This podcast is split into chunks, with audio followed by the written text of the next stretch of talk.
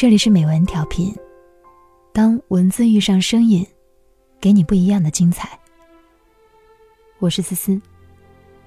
这一封情书来自田园。我所能给你的，是什么都给不了。他写了五个故事。第一个故事，离我们有些久了。一九一五年，孙中山与宋庆龄在日本相爱。那时的孙中山已经在家乡和卢氏成亲，孙中山又反对纳妾，于是，在万般不得已之下，去征求卢夫人意见，问询她是否同意离婚，并说明了离婚的理由。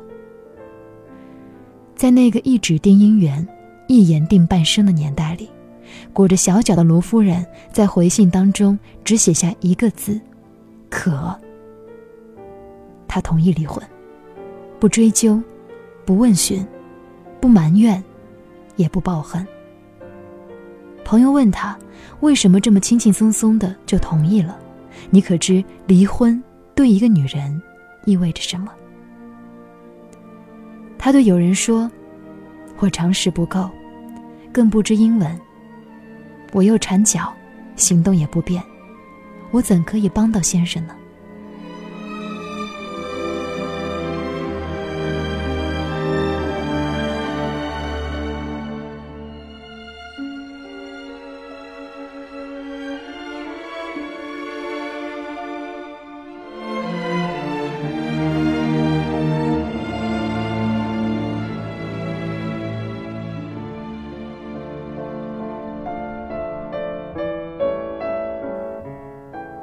第二个故事，小舅死在零六年的秋天。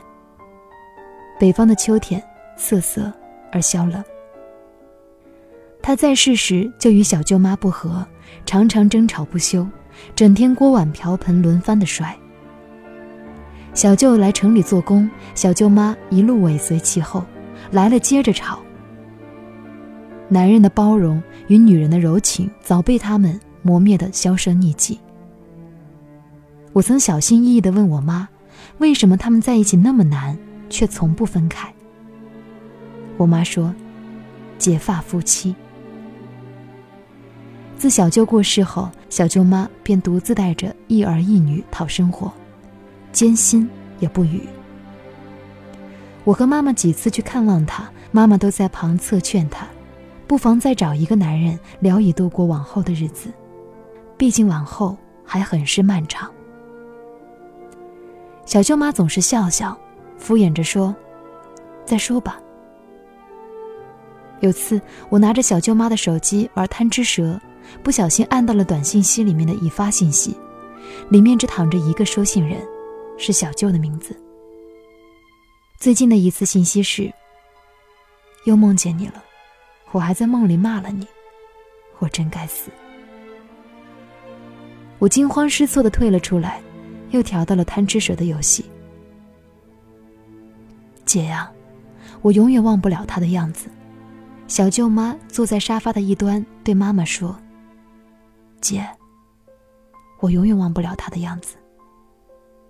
阳光洒在他的身上，却一点儿也不显得温暖。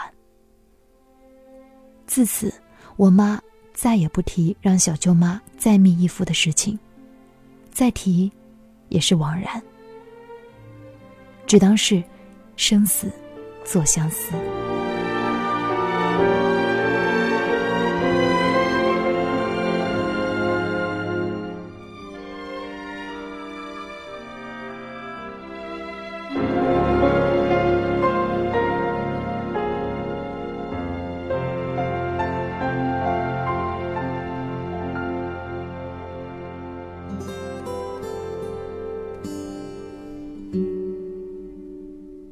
大学时期，一个要好的男性朋友，在浮躁的大学时代，总保持孑然一身。我总调侃他：“你又不是长得歪瓜裂枣，也不是不懂得柔情蜜意，怎么总是一个人呢？”他说：“不想谈恋爱。”我接着调侃道：“难道性功能有障碍？没关系，男科医院欢迎您啊。”他也忍不住回我一句：“。”暑假时跟他一起出去吃夜市，要了点酒，我闷一口酒，找不到好玩的话题，便随便开了枪。要是我有妹妹，真愿意亲手奉献给你。他嘴角上扬，却一点也不笑，不停不停的喝，一杯接一杯的灌。他说：“从前有个姑娘，我们在一起很好，真的很好。后来，她车祸。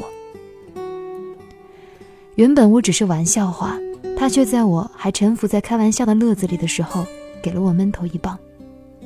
我一时愣了，不知道该怎么安慰。我知道什么安慰都不算安慰，少喝点吧，且不让他一晌贪欢。”你知道那种感觉吗？没办法再对谁满怀期待。我真的，我已经用尽了全身力气，还有所有的情感，通通全都给了他。村上春树和诺贝尔，死去的姑娘和你，实在不知该用什么样的话语来作为故事的结尾。想起里克尔的一句诗：“此刻有谁在世上某处死？”无缘无故在世上死，望着我。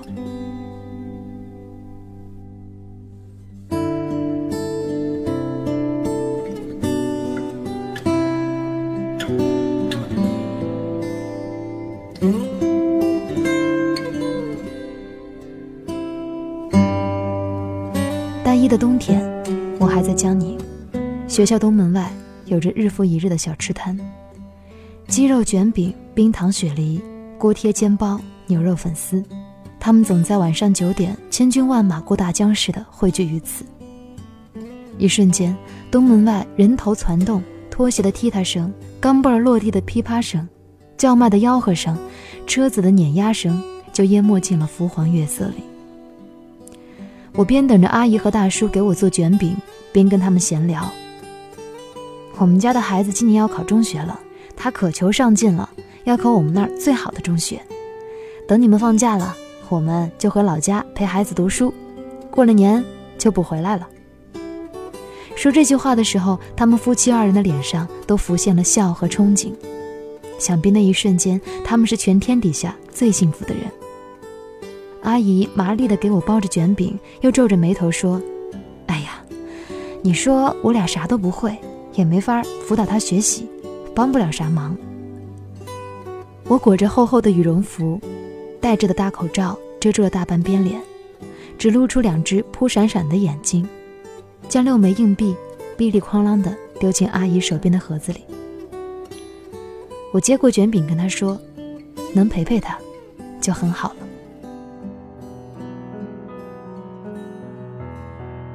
在贵州高芒支教的时候，热了。我们就借着水龙头里流出的山泉水洗把脸，这个水龙头常年不关，山泉水也是源源不断。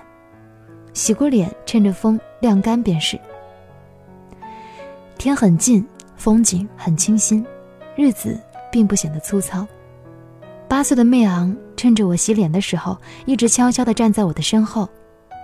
他靠在墙角上，穿着红色的小拖鞋，一直在地上剐蹭。我甩了甩手上的水，问他：“妹啊，怎么不去玩啊？”他忽然开口说：“你们还有几天要走？还有好久呢。”最怕这个问题，我随便想打个马虎糊弄过去。他还不放过我，那是不是我就再也见不到你了？你要好好学习啊！等你考上大学了，就可以来南京找我了呢。他抿着嘴不说一句话，朝我努力的笑了笑，很单纯，很善良，眉眼里却有着相信的勉强。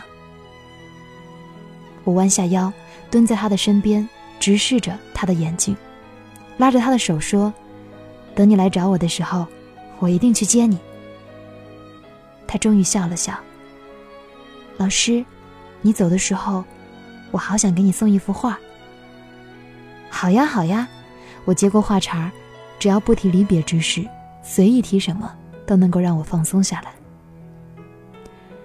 快到离别的时候，小孩子们都会送给我们这样相识二十天的老师们一幅幅亲自画的画，或者画在练习本上，或者画在卫生纸上，简单的线条和简单的画都画在了简单的画上。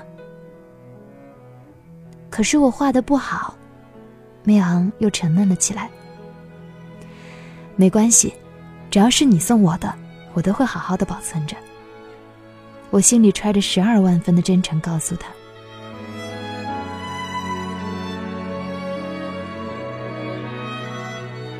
离开的那一天，他让我抱抱他，我把他抱起来，他贴在我的耳边说：“老师，我还是没有画，我画的不好，